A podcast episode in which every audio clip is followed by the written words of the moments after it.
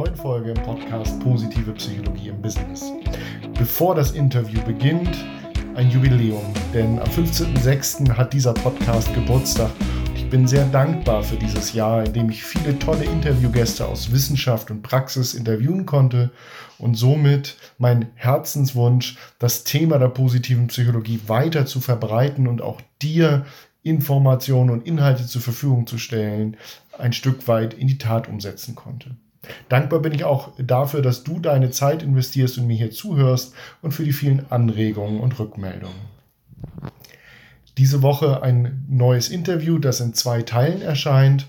Und dieser Podcast wird Ende Juni auch bei der Seligman Europe Tour vertreten sein. Wenn du also in Hamburg bist, dann sehen wir uns vielleicht live vor Ort. Viel Spaß nun beim Interview und eine gute Zeit. Dein Markus Schweiger.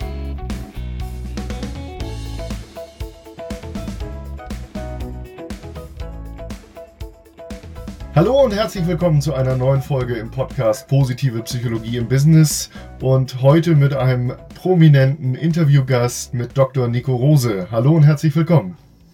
Hallo, hallo. Ich freue mich sehr äh, über diesen Interviewtermin, der äh, ja zeitlich sehr äh, passt und zusammenfällt mit dem Erscheinen des neuen Buches unseres Interviewgastes. Arbeit besser machen wird der Titel sein. Und wie immer zur ähm, ja, Einführung für dich als Zuhörer hier im Podcast, eine kurze Vorstellung, wer ist heute mein Interviewgast? Ich glaube, darüber könnte ich jetzt alleine eine halbe Stunde erzählen, was die Vita von äh, Nico Rose hergibt. Er bloggt ähm, zum Thema der positiven Psychologie unter dem Stichwort Mapalicious. Er ist Speaker, er hat äh, die positive Psychologie an der University of Pennsylvania ähm, studiert und aufgesaugt und bringt diese heute in seine Arbeit als Hochschuldozent ein und eben auch ähm, ja in seine Arbeit als Führungskraft, ähm, die er lange Jahre in verschiedenen Positionen im Personalbereich ausgeführt hat.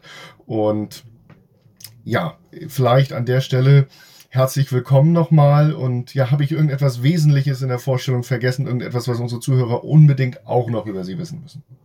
Ja, das war ja nur der berufliche Teil. Ich schicke sonst immer gerne noch äh, hinterher. Ich komme aus Hamm, der Hauptstadt der Zugteilung in Deutschland. Wurde von der Taz vor einigen Jahren mal offiziell als das dunkelste Loch in Westfalen betitelt. Äh, ich weiß jetzt nicht, ob ganz zu Recht. Ansonsten sage ich immer noch gerne äh, verheiratet, zwei Kinder, zwei Katzen und Heavy Metal Fan. Stimmt, das habe ich vergessen. Ähm, begeisterter Wackenbesucher. Ähm, korrekt, genau, korrekt. Sehr gut, ja. Sehr schön. Okay, also herzlich willkommen nochmal an der Stelle. Dankeschön.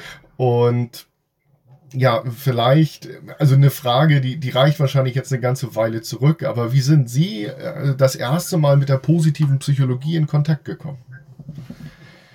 Ja, ich habe 2008, 2009, während ich eigentlich im äh, Controlling eine Promotion vervollständigen sollte, was ich äh, so sehr gehasst habe, dass ich mich ständig mit anderen Dingen ablenken wollte, im Grunde neben meiner eigentlichen Doktorarbeit noch ein anderes Forschungsprojekt angefangen, was sich so mit dem Bereich Coaching im weitesten Sinne beschäftigt. Man muss sich das so vorstellen, ich habe einige Jahre vorher angefangen als Coach zu arbeiten, damals noch in Wiesbaden. Mhm.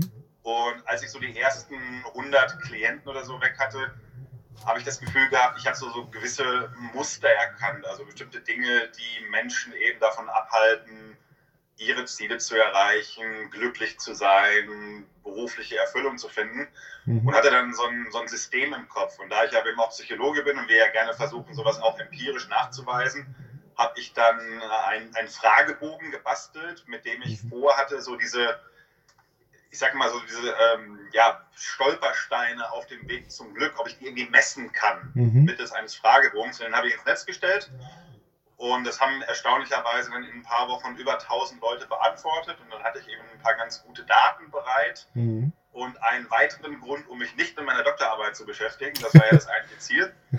Sehr gut. Natürlich auch jetzt wieder schon ganz viel mit der positiven Psychologie zu tun. Also was sind überhaupt gute Ziele? Was sind, was sind passende Ziele? Ja. Und wie bin ich jemals auf die Idee gekommen, dass es eine gute Idee sein könnte, eine Controlling-Doktorarbeit zu schreiben als Psychologe? Das ist eine ganz andere Geschichte. Mhm. Lange Rede, kurzer Sinn, es sind eben ein paar schöne Ergebnisse herausgekommen bei dieser Studie zum Thema Zielerreichung, Lebensziele erreichen. Ich habe darüber einen Fachartikel geschrieben mhm. und der Verlag, der diesen Fachartikel veröffentlicht hat, der fand das so gut, dass die mich dann danach gefragt haben, kannst du das nicht auch ein bisschen breiter noch ausbreiten und ein Buch daraus machen? Und aus diesem Buch ist dann mein erstes ja, Werk entstanden, das hieß damals Lizenz zur Zufriedenheit. Mhm. Und über diese Recherche an dem Buch bin ich dann so ganz langsam dahin gekommen, die positive Psychologie als ja, eigenständige Spielart zu entdecken. Mhm. Ich habe im ersten Moment tatsächlich größenwahnsinnig gedacht, oh prima, ich habe das alles erfunden, Forschung in der Lebenszufriedenheit. Ja. Weil damals in meinem Studium in Münster, klassische Psychologie, da ist das leider überhaupt nicht vorgekommen. Das war auch mhm. vielleicht noch ein bisschen früh. Ich war äh, 2004 schon fertig, da war die positive Psychologie ja noch in den Kinderschuhen. Mhm.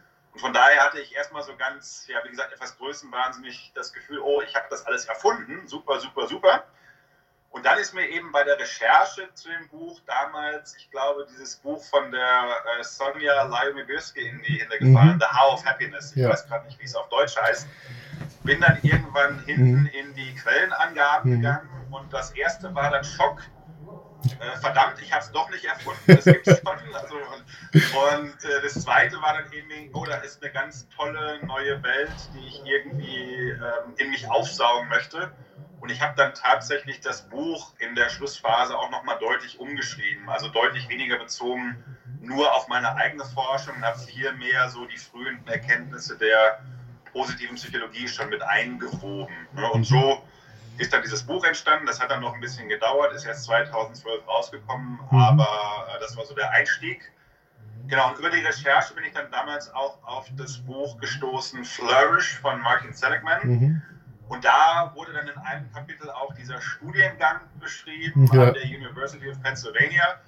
Ich habe das gesehen, ich habe dann online nachgeschaut, was das kostet und habe gedacht, oh prima, man muss ja auch Träume haben im Leben. Und habe aber tatsächlich später ähm, meinen Chef bei Bertelsmann äh, davon überzeugen können, dass er ein bisschen seine, seine Taschen öffnet und wir haben dann eine gute Lösung gefunden. Dann bin ich eben später nochmal 2013, 2014 an der University of Pennsylvania direkt bei Marty studieren gegangen und habe mich natürlich nochmal deutlich mehr vertieft, als ich das nur durch das reine Literaturstudium vorher machen konnte. Genau, und seitdem bin ich eben so von dem Thema äh, beseelt, dass ich eben versuche, das nach nach Deutschland und nach Europa zu tragen. Mhm. Okay, spannend.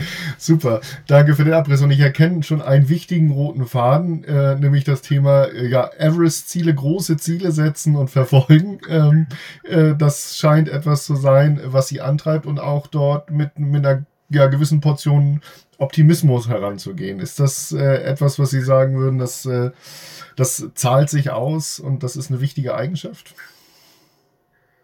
Jein, ich bin mittlerweile, also so zehn Jahre weiter und eine Heirat und zwei Kinder und Haus bauen und so, so ein bisschen abgekommen von diesem Mantra, oh, du musst dir ganz große Ziele setzen, mhm. du musst das alles komplett durchplanen. Ich glaube, dass das eine, eine, gute Erfolgsstrategie ist, aber nur für einen Teil der Menschen. Wir sind mhm. ja alle unterschiedlich von unseren Charaktereigenschaften. Und ich glaube, es gibt eben Menschen, die sagen, dieses sich Ziele setzen und Milestones, die mhm. hart abarbeiten, das, das ist eben gut für einen Teil der Menschen, aber nicht zwingend für alle. Ich glaube, für viele andere kann das auch eher übermäßigen Druck aufbauen. Mhm. Und für mich habe ich mittlerweile äh, definiert, ich glaube, ich brauche eine Richtung. Mhm.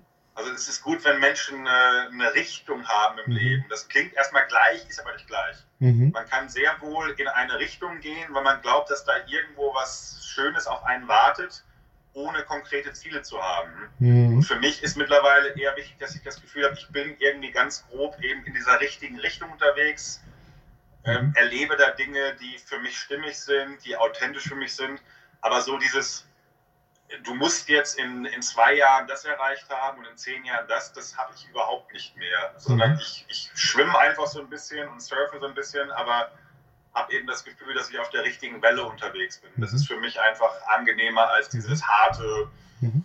Zack, Zack, Zack und in zehn Jahren musst du genau da sein. Das ist, äh, ja, jetzt mit 41 finde ich das nicht mehr ganz so, so gemäß. Mhm. Okay, schön. Aber ich sag mal, das kann ja auch schon ein wichtiges äh, Learning sein oder nochmal ein Punkt, den wir hervorheben, auch für unsere Zuhörer, dass ähm, Ziele, auch wenn sie manchmal setzen wir uns sie ja gar nicht selbst oder die werden von außen gegeben, ähm, dass in dem Zusammenhang ähm, es immer darum geht, auch einen Abgleich zu machen, ob das eben ja mit der eigenen Richtung übereinpasst, sozusagen. Und da gibt's ja ein, ein großes Portfolio an, an positiven Interventionen, äh, die, die wir im Coaching nutzen äh, wo wir eben genau in die Richtung arbeiten können, damit man genau diesen Kompass hat. Und das braucht manchmal sicherlich auch eine Zeit und ein bisschen Arbeit und Prozess, damit man vielleicht genau diese Richtung hat. Also höre ich jetzt bei Ihnen raus, teile ich aus eigener Erfahrung, aber auch äh, aus der Arbeit mit meinen Klienten an der Stelle.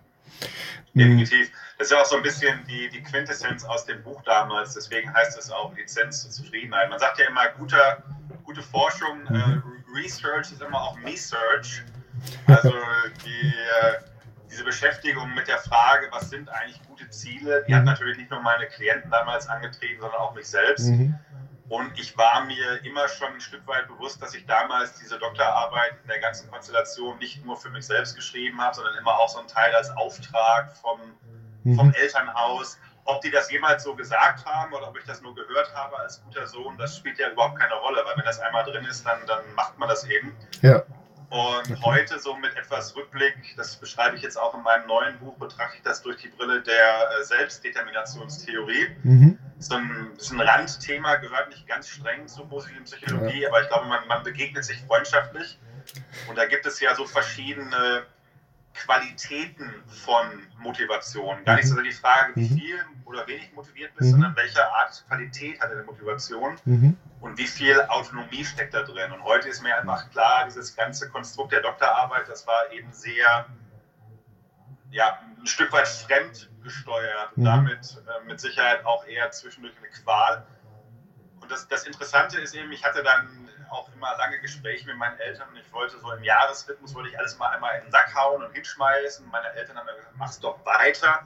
Und heute in der Rückschau haben sie natürlich recht gehabt. Also ich habe es mhm. durchgezogen und genießt natürlich jetzt auch die Vorteile, die so eine, so eine Doktorarbeit mit sich bringt, aber trotzdem mhm. war es eben zwischendurch auf der emotionalen Ebene nicht so eine tolle Erfahrung. Der Punkt ist, ungefähr ein Jahr vor dem Ende gab es dann wieder ein langes Telefonat. Ich in Wiesbaden, meine Eltern hier in Hamm, drei mhm. Stunden. Ich habe geheult, meine Mutter hat geheult. Mein Vater geht, wenn er zum Heulen im Keller, zumindest war das früher so. Auf jeden Fall sehr emotional. Und irgendwie am Ende von dem Telefonat gab es dann so ein, so ein emotionales Ergebnis, wo ich, glaube ich, verstanden habe, also ich könnte das Ding jetzt hinschmeißen, ich könnte aufhören, könnte was anderes machen und würde halt trotzdem ein guter Sohn bleiben. Mhm. Sowas in der Art. Ja, okay. Und das war eben so diese, dieser, diese Lizenz zur, zum Aufhören eigentlich der Doktorarbeit, die sich dann hinterher in die Lizenz zur Zufriedenheit übertragen hat. Und nachdem ich diese, diese innere Erlaubnis hatte zum Aufhören, ja. war es auch immer kein Problem mehr und in einem Jahr war alles fertig. Also so. Okay. funktioniert unser Hirn manchmal. Spannend. Oder unser ja. Herz. Ja, spannend. Also dieser, dieser Aspekt der Autonomie oder auch, wie, wie vereinnahme ich dann auch ein Ziel für mich oder wie mache ich meins draus, ist, glaube ich, ein wichtiger Prozess. Ich habe gerade äh, spannenderweise heute Morgen einen Artikel ähm, über das Thema gelesen wo es jetzt nicht darum geht, immer, dass wir in unseren persönlichen Lernprozessen ja häufig Dinge übernehmen oder nachahmen. Ich höre das jetzt gerade so wie, ähm, ist das äh, mein Wunsch oder ist das der Wunsch der Eltern? Ähm, diesen, ja. Das ist ein Prozess der Auseinandersetzung, was auch Coaching-Klienten ja häufig ähm, in irgendeiner Form durchlaufen. Und einerseits übernehmen wir Dinge, weil sie nützlich für uns sind, aber an irgendeiner Stelle produzieren wir damit vielleicht nicht nützliche, ich nenne es mal, ja, Überlagerungen von Perspektiven, wo wir überprüfen müssen, ist das unser unsere Perspektive oder hat sich jetzt die Welt, unsere Situation so verändert, dass wir das ein Stück weit, ja, aus einem neuen, dass wir uns einen neuen Blickwinkel erarbeiten müssen, der dann eben wieder, ja, den Möglichkeitsraum vergrößert, letztendlich, und dann die Möglichkeit bei Ihnen geschaffen hat, jetzt kann ich es fertig machen, sozusagen. Ja.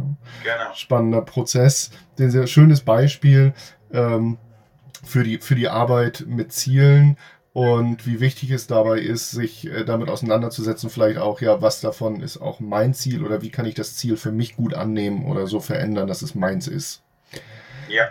Das ist natürlich ähm, Ähm, spannend äh, finde ich in ihrem neuen Buch der Titel Arbeit besser machen. Äh, da finde ich, das ist, äh, da geht es ja nicht um ein Ziel, da muss es unbedingt hin, sondern also wenn ich jetzt nur den Titel lese, ist es ja erstmal nur ein, ein besser als vorher. Also das ist ja auch die Erlaubnis, erstmal äh, quasi ein bisschen offener heranzugehen. Aber vielleicht, ja. ähm, wenn wir über das Buch ähm, sprechen, Worauf können wir uns denn freuen, bevor ich jetzt viel in den Titel hineininterpretiere, aus Ihrer Sicht?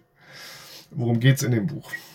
Ja, das Buch ist, ich, ich würde sagen, erstmal gibt es eine klare Dreiteilung, ungefähr auch von der Menge her. Mhm. Das Oberthema ist natürlich die Anwendung der positiven Psychologie in und für Organisationen und da im Schwerpunkt für die Bereiche Führung und Personalarbeit. Und mhm. ich definiere das nochmal runter. Führung meine ich jetzt wirklich Menschenführung, mhm. also Führung am Mann und an der Frau, mhm. nicht so sehr die klassische Unternehmensführung. Mhm. Und wenn ich dann von Personalarbeit spreche, meine ich auch eben Personalarbeit am Mann und an der Frau, also Personalentwicklung, Coaching, mhm. coachende Führung etc. pp. und nicht so sehr äh, Abrechnung und Administration. Da hat die positive Psychologie jetzt dann bisher noch nicht so viel zu beigetragen mhm. sondern wirklich immer nah am Menschen, die Menschen in Themen. Mhm. Ganz grob von der Dreiteilung her, ein Drittel am Anfang ist tatsächlich erstmal eine Einführung in die positive Psychologie, mhm. Einführung in die Positive Organizational Scholarship, also okay. im weitesten Sinne positive Psychologie mhm. mit einem leichten BWL-Einschlag mhm. für Organisationen. Okay. Dann, äh, das ist jetzt nicht mehr räumlich getrennt, sondern fließt so ineinander über, aber ein Drittel sind dann auch Tipps, Tricks und Tools, also Anwendungen, konkrete Interventionen. Was kann ich zum Beispiel als Führungskraft machen, wenn ich mehr die Stärken meiner Mitarbeiter mhm. bespielen möchte? Was kann ich natürlich aber auch machen, wenn ich meine eigenen Stärken besser zur Geltung bringen möchte? Und dazwischen eingeflochten werden immer im Grunde Berichte aus meiner eigenen Erfahrung als mhm. Führungskraft. Also ich habe damals immer meinen Mitarbeitern gesagt, immer wenn ich aus Pennsylvania was Neues mitgebracht habe, ich habe etwas gelernt, ich würde gerne was ausprobieren mit euch. Ich habe dann mal, ihr seid jetzt hier meine, meine Versuchskaninchen, da müsst ihr jetzt durch, also mit dem Augenzwinkern natürlich. Und ich hatte aber immer sehr aufgeschlossene Mitarbeiter, die die meisten dieser Spirenzien auch mitgemacht haben.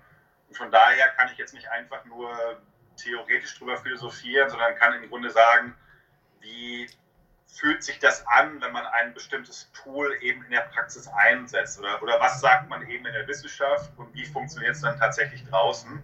Mhm. Das ist so das zweite Drittel vom Buch, mhm. von der Menge her.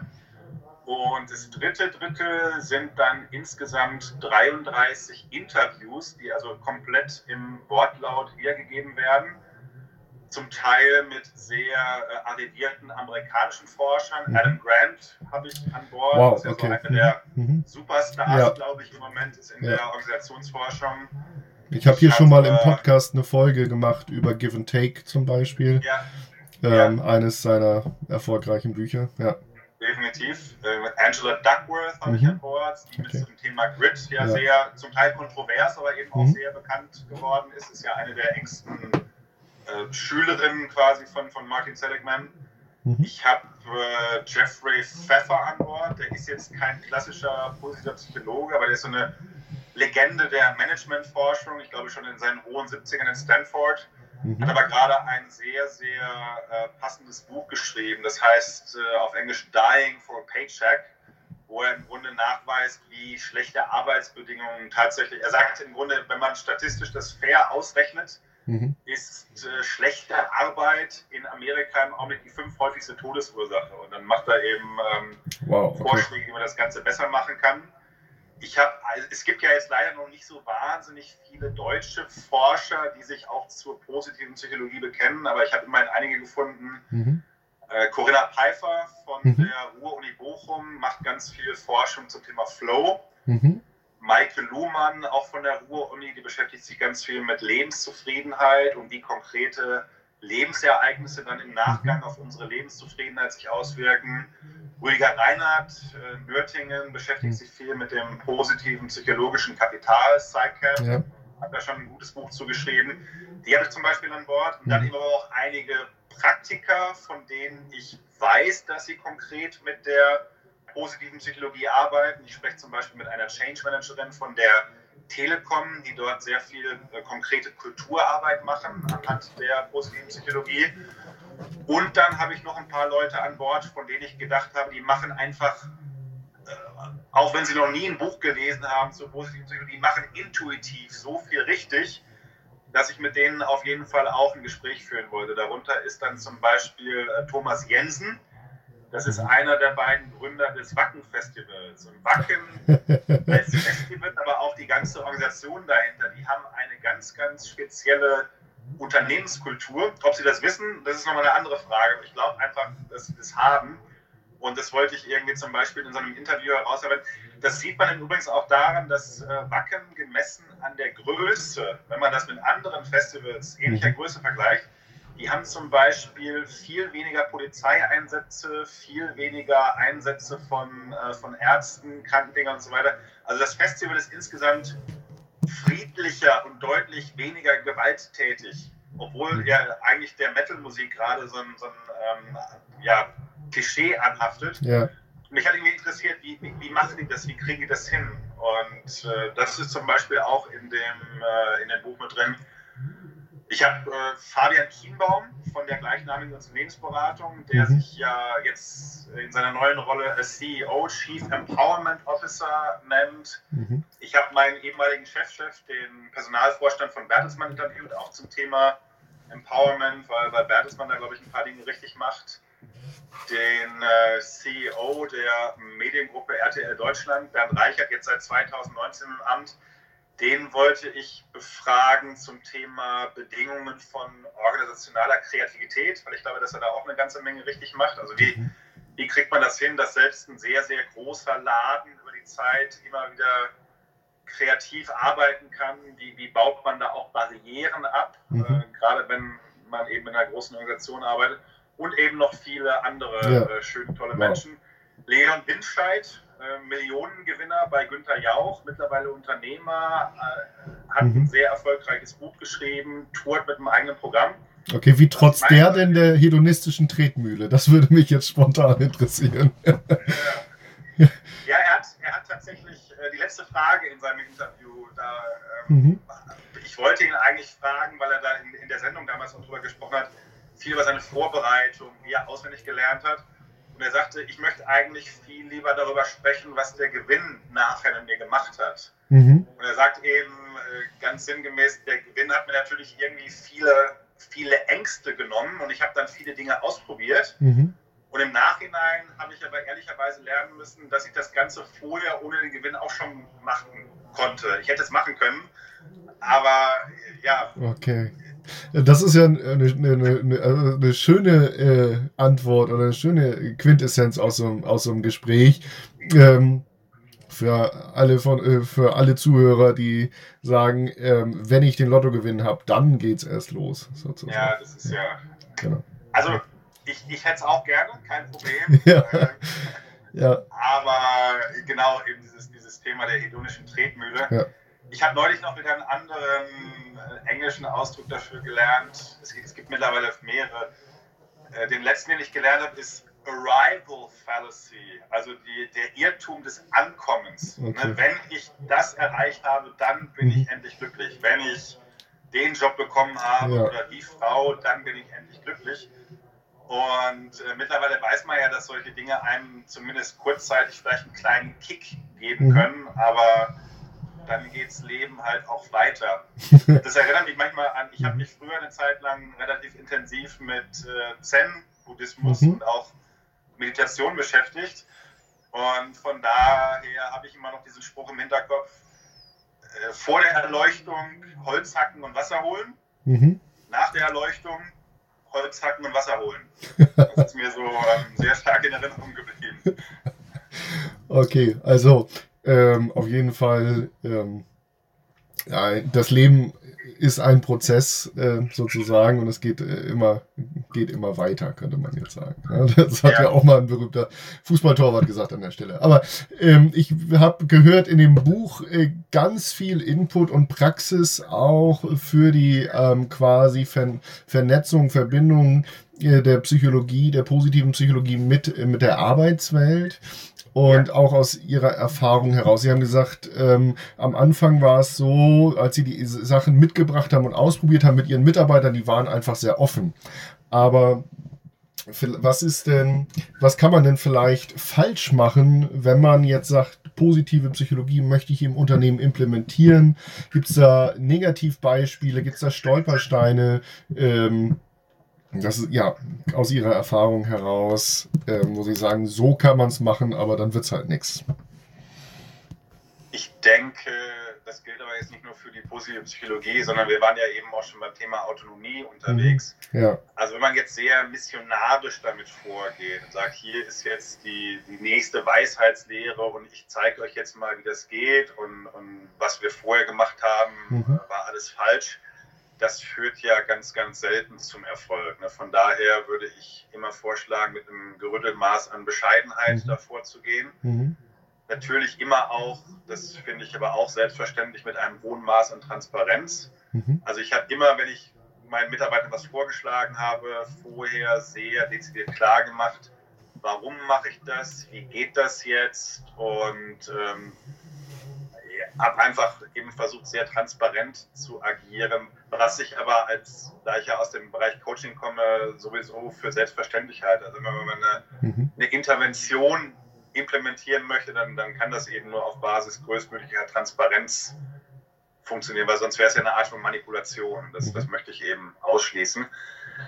Ähm, Interessant fand ich zum Beispiel auch, also die Frau äh, Dr. Silke Götterz von der Telekom, die habe mhm. ich auch dazu befragt, was sind so die, die Schattenseiten und gibt es vielleicht auch irgendwie Backlash aus der Organisation? Mhm.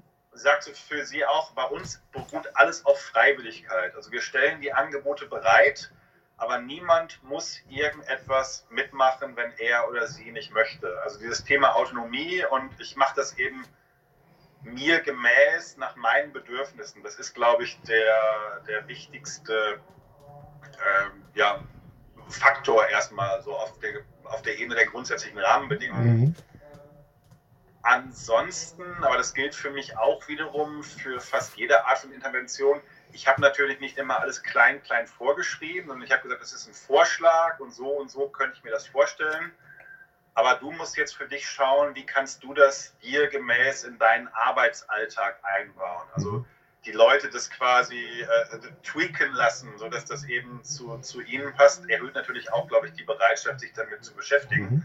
Das ist auch wieder nicht exklusiv für die positive Psychologie, sondern es ist, glaube ich, einfach eine, ja, eine Form von guter Arbeit, wenn man, wenn man Menschen äh, helfen möchte, sich selbst zu verändern. Mhm. Mhm. Dieses Thema Partizipation, den eigenen Rahmen zu finden. Ich glaube, das habe ich auch als, als Zitat im Buch und ich weiß gar nicht, von wem das kommt, aber man sagt immer so, das eigene Kind ist niemals hässlich. Ja? Also je mehr man den Leuten die Gelegenheit gibt, das für sich zu adaptieren und für sich persönlich anzupassen, desto mehr Buy-in hat man, glaube ich, auch. Mhm. Ne? Das ist für mich ein ganz wichtiges Prinzip.